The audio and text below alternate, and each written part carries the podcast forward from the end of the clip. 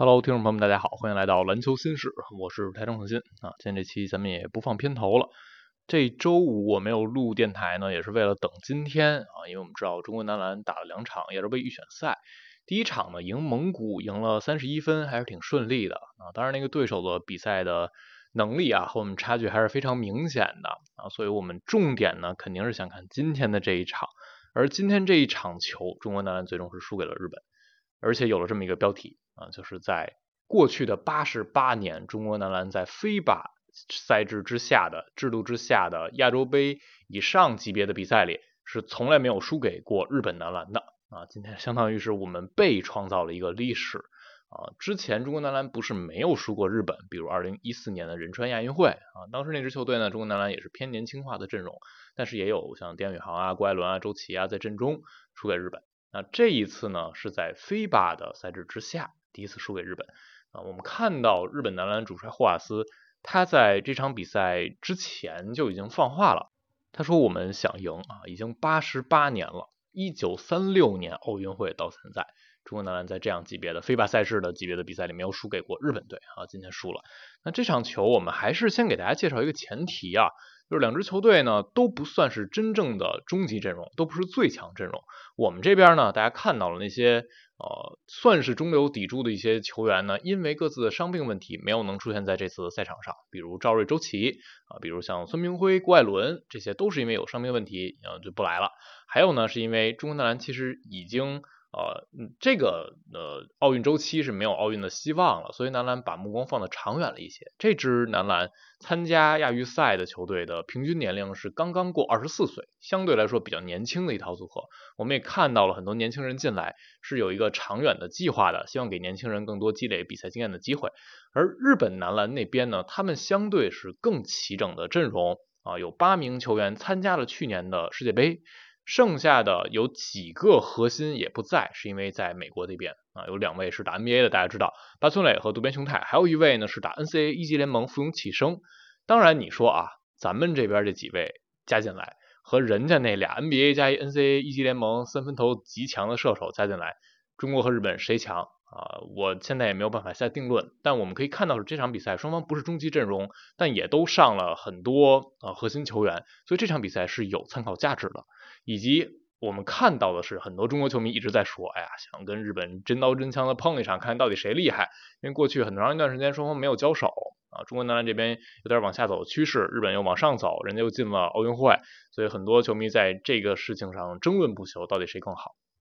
那这场比赛我们看到了一个小的结果啊，就是中国男篮输了。嗯。这一次大家也还会和三年之前对比，二零二一年的男篮世预赛的时候，杜峰指导带队是两胜日本，而且赢得非常脆，一场赢十六分，一场赢三十三分。那现在两支球队已经完全不同了啊！刚才我们说过阵容上有比较明显的变化，中国男篮偏年轻化了啊，日本那边呢有一些更呃厉害的球星冒出来，比如和村永辉。那另一方面呢？就是这一支球队，中国男篮啊，已经不是杜峰带队了，是乔尔杰皮带队啊。他在指挥的过程中也是受到了很多的争议。那把目光放到这场比赛，有这些前提，我们看这场球。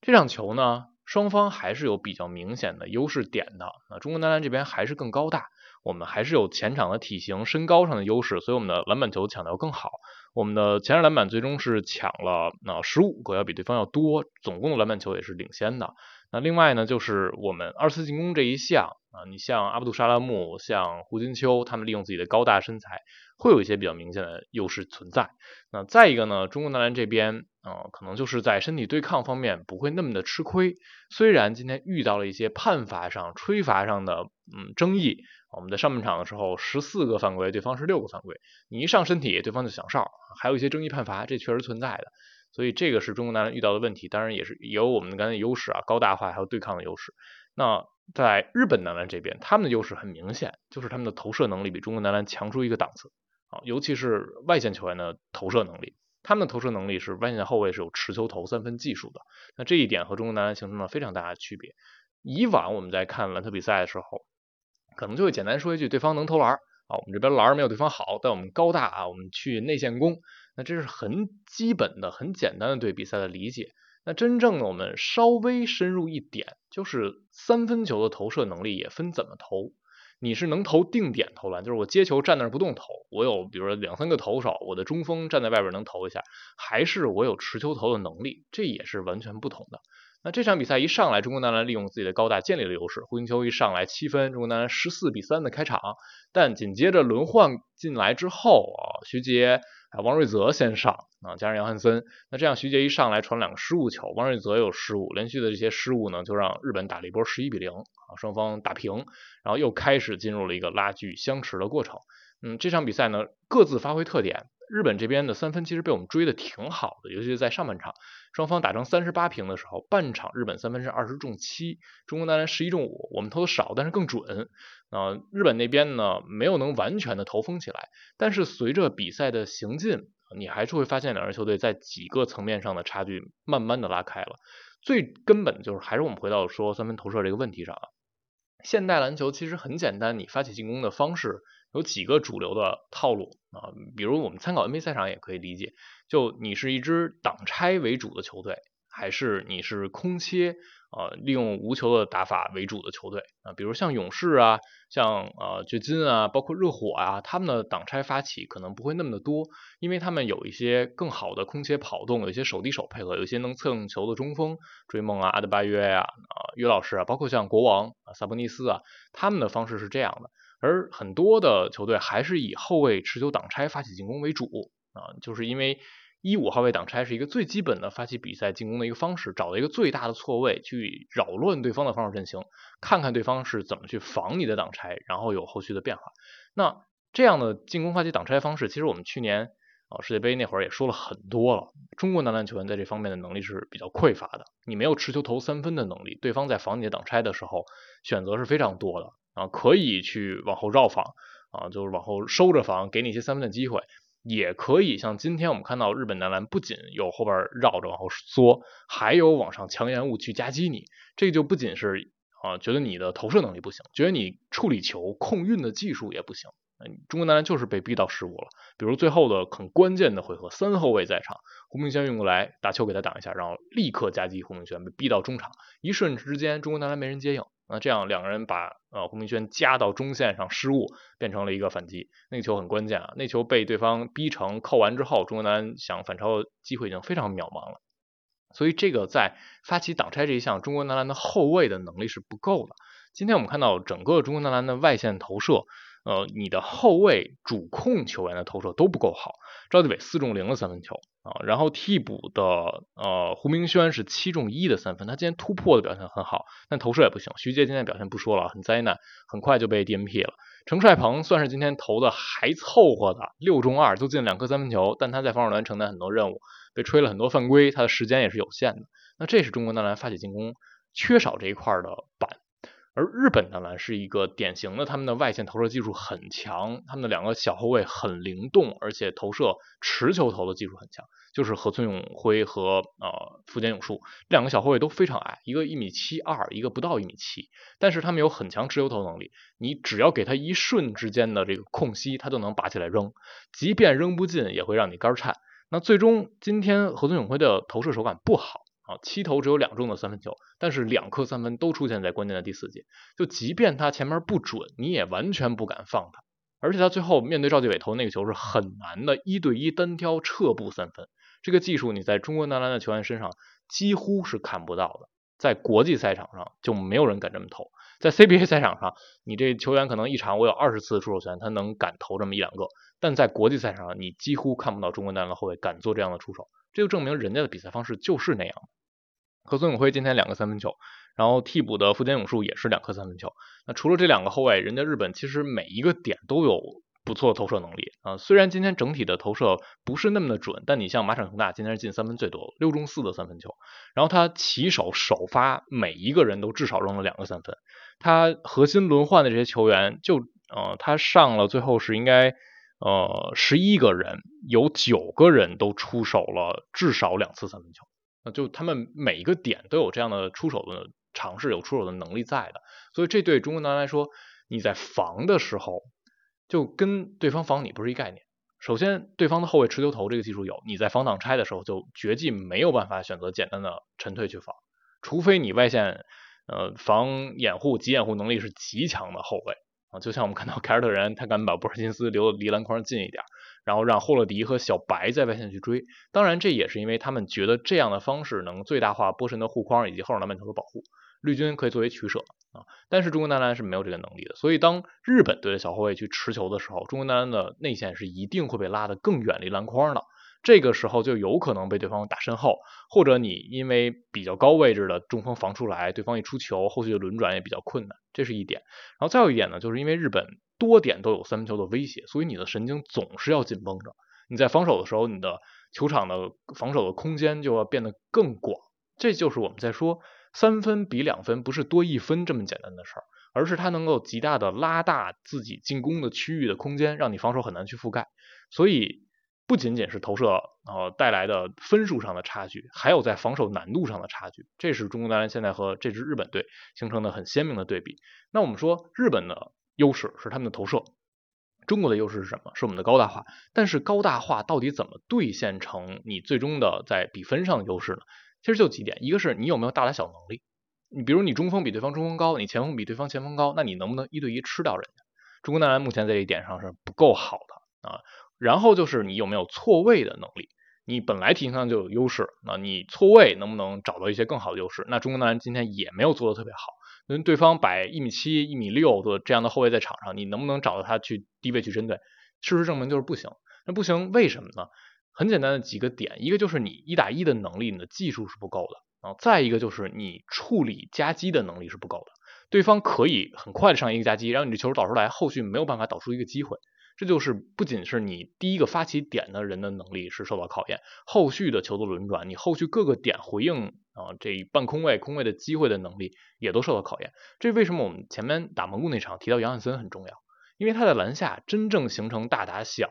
或者真正面对自己对位人，他比他高十几公分、二十公分的时候，杨汉森能吸引包夹，同时他能传出来这个球，立刻变成一个机会球，这是杨汉森未来厉害的地方。但是中国男篮今天没有呈现出来啊，所以我们简单说一句，杨汉森今天打得很糟糕啊，和蒙古那场鲜明对比，四中零只罚球拿两分，而且失误也比较多，犯规也比较多。今天杨汉森有什么问题呢？首先他暴露出来自己的稚嫩和青涩啊，还是提醒大家，他只是一个十八岁的孩子。第一场打完蒙古，很多人把杨汉森吹上天了，但其实我在微博上也提到，杨汉森更像是中国男篮未来的一盏烛火，他只是烛火，他还没有成为火把。你更不能指望他立刻就成为一个大火堆照亮中国男篮，不现实。他只打第二场成人的比赛。今天柯凡在啊直播里也说，上场打蒙古那个对手层级不够，所以你甚至可以把今天打日本看成杨汉森在中国国家队成年的首秀。那他一上来第一节和徐杰搭的时候，那个挡拆顺下，徐杰问题更大，很犹豫，就升掉杨汉森，没有看阅读防守啊，自己本来抛投是更好的机会，但他掉杨汉森失误，然后徐杰被拿下去之后。呃，中国男篮选择是让杨汉森去低位去拿球，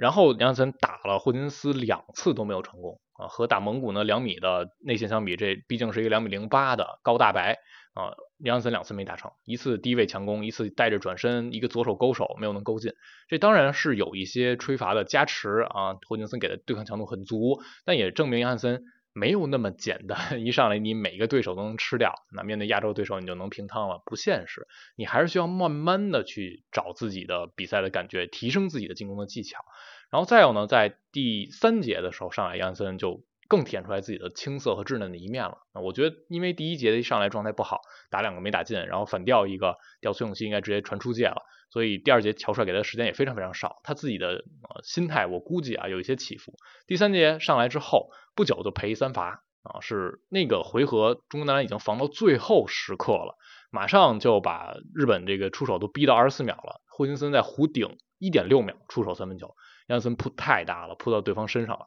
啊，这个球就是太敏感了，你本能上想着我要扑对方三分啊，防到最后时刻，但你扑太大，给一三罚，那很伤啊。乔帅在 场边立刻就双手举过头顶了。当时这个节点，日本男篮应该是两颗三分加着霍金森的这三罚，一波小小的九比二就把比赛的分差拉开了一些。所以到哦那个球过后，你会觉得杨汉森整个神经绷得更紧。后边有一个顺下，短顺下在中距离的这个区域没有人管，晃了一下，直接杀向篮筐扣篮，结果被一侧协防的应该是呃日本队的锋线球员，两米出头那个锋线去干扰了一下，没有扣进啊，那个球百分百应该扣进的，但杨亚森还是没有扣进。然后到第四节的时候，又是有一个啊，那个球就很勉强啊，啊，杜润旺生给他扔一个空接没有扣进去，所以整个今天杨汉森他就暴露出来自己只是一个十八岁年轻人啊，他是需要更多这样的比赛去积累经验。首先他要提升自己的进攻端的技巧啊，你的中远投一定要开发出来，才能成为一个更强的球星。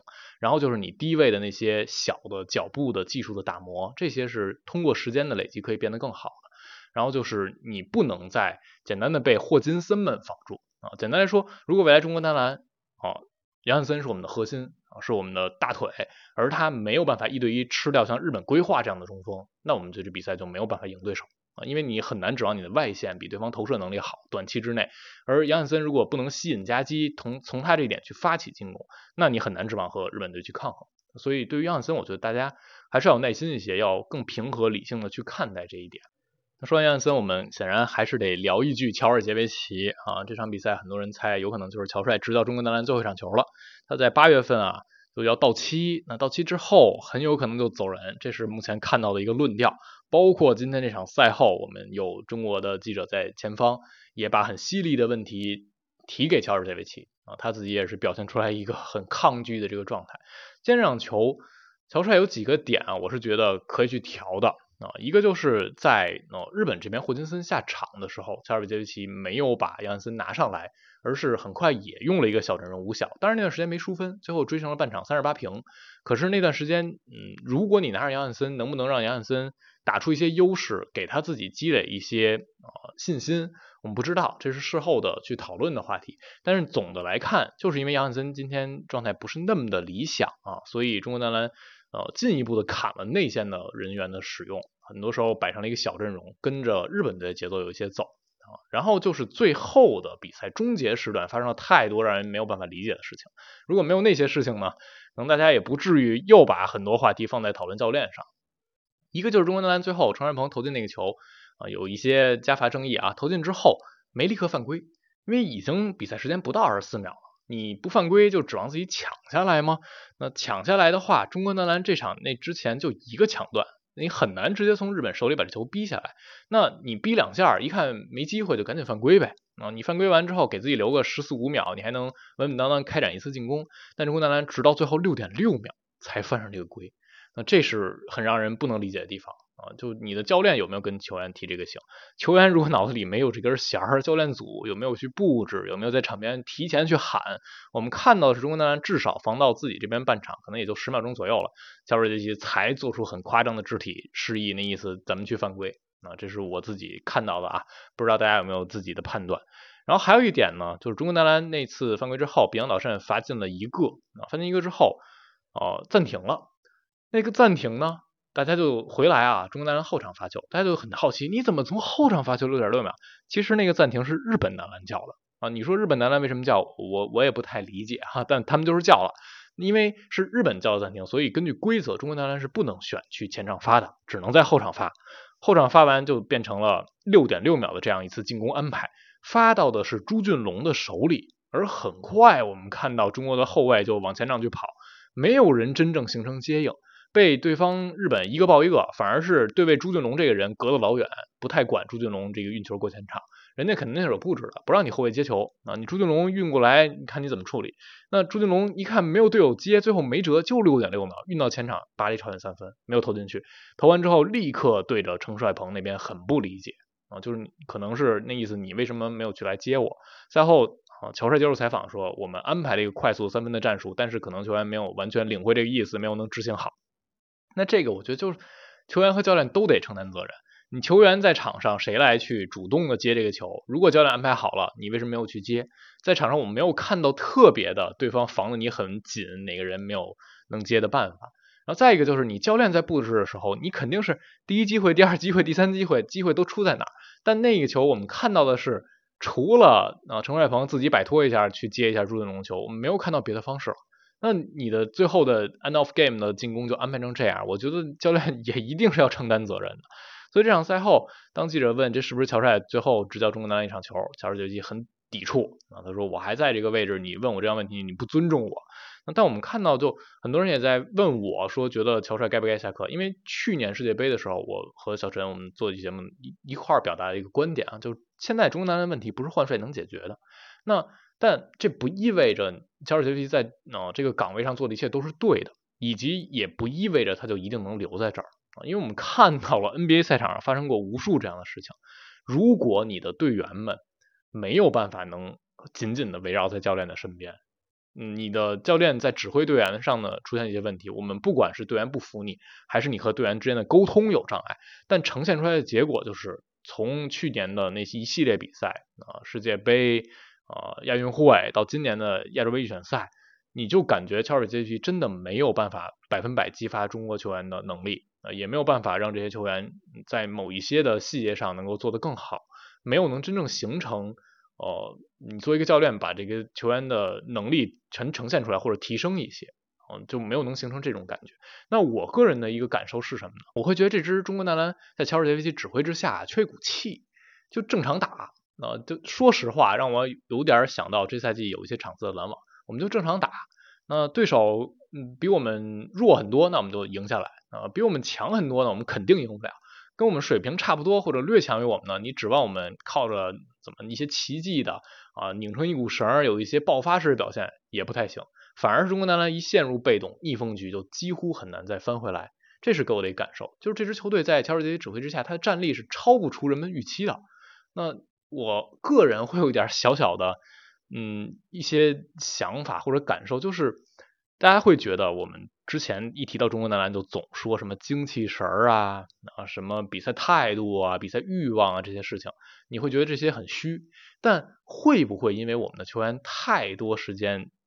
接受的是这些，所以他们也确实需要灌输这些东西来提振自己在临场比赛的时候的状态啊，比如精神状态或者情绪上的状态，从而使得在场上有不一样的表现。那现在我们看到这支中国男篮在情绪上就显得不是那么亢奋。啊，你打日本队啊，理论上根本不用动员的，但我们好像还是当成一场普通的比赛在打，至少在场面上呈现出来的是没有的。可能自己球员这些球员内心有自己的这种劲头，但在场上没有能使出这样一种合力，没有给我们感觉我就是要拼你，我就是要把你呃撕咬开，把你击碎，没有这种感受。所以，如果你的主教练乔治杰维奇在带领这支球队的时候，没有办法让中国男篮在这一点上凝聚起来，我觉得这肯定也是他失败和被指责的一点了。说了这么多，其实从去年到现在，我们一直在说的就是中国男篮现在显然是落后于世界篮球，整个亚洲篮球都落后于世界篮球。我们看到日本在做的是什么？他们努力的想和世界去接轨啊，把我们的球员往大洋彼岸去送，然后他们又和 NBL 签署了联合的合作的协议啊。我们看到就是日本未来可能会实现一些，比如啊，怎么让日本的球队去 NBL 打比赛，或者两两边的球队会有交流，或者输送更多的球员去。我们看到就是日本这边的篮协主席他已经嗯有这样的构想，他说我们也没有想好实操是怎样的，但我们的理念就是这样的，所以我们先达成一个合作的意向。那这是人家他们看到的方向，他们去实践去努力的方向，而中国男篮已经慢慢落在后面，那我们就需要继续的努力去追赶。啊，这是从去年夏天一直在说的。那这一次输给日本，我相信大家，嗯，会不像去年夏天那么的心态失衡、心态崩溃啊，就觉得完全接受不了，怎么打成这样？因为我们已经看到中国男篮是存在实力上的差距的。那接下来要做就是把头埋下来，接受这个现实。我们承认自己，或者我们。相信自己可以打得更好，那我们相信自己这一天可以去击败日本。我们这场比赛没有能真正做到百分之百拿出自己的实力，但我们也要意识到，我们已经不是随便能碾压日本了。这就需要我们也需要提升自己，需要每个球员，需要接下来球员，需要教练员们去提升自己。所以这些是不冲突的啊，并不是说我们这场比赛。就是我们指责球员的能力不够，或者我们指出球员的能力不够，我们就觉得啊，这教练没问题，今天就是该输。也不是说我们认为教练有问题，今天这比赛中国男篮是该赢的，我们就不反思自己的球员的问题，我们就觉得我们还是能赢日本，我们回去该怎么着怎么着。我觉得这两项是不矛盾的，同时可以成立的。我们这场比赛可以打得更好，我们的球员能力也不是那么的够，我们需要去提升。那这就是我想说的。那好。感谢大家收听关于这场比赛、关于中国男篮目前的状态和日本这场球，有什么想说的都可以在评论区畅所欲言。感谢收听，我们下期节目再见，拜拜。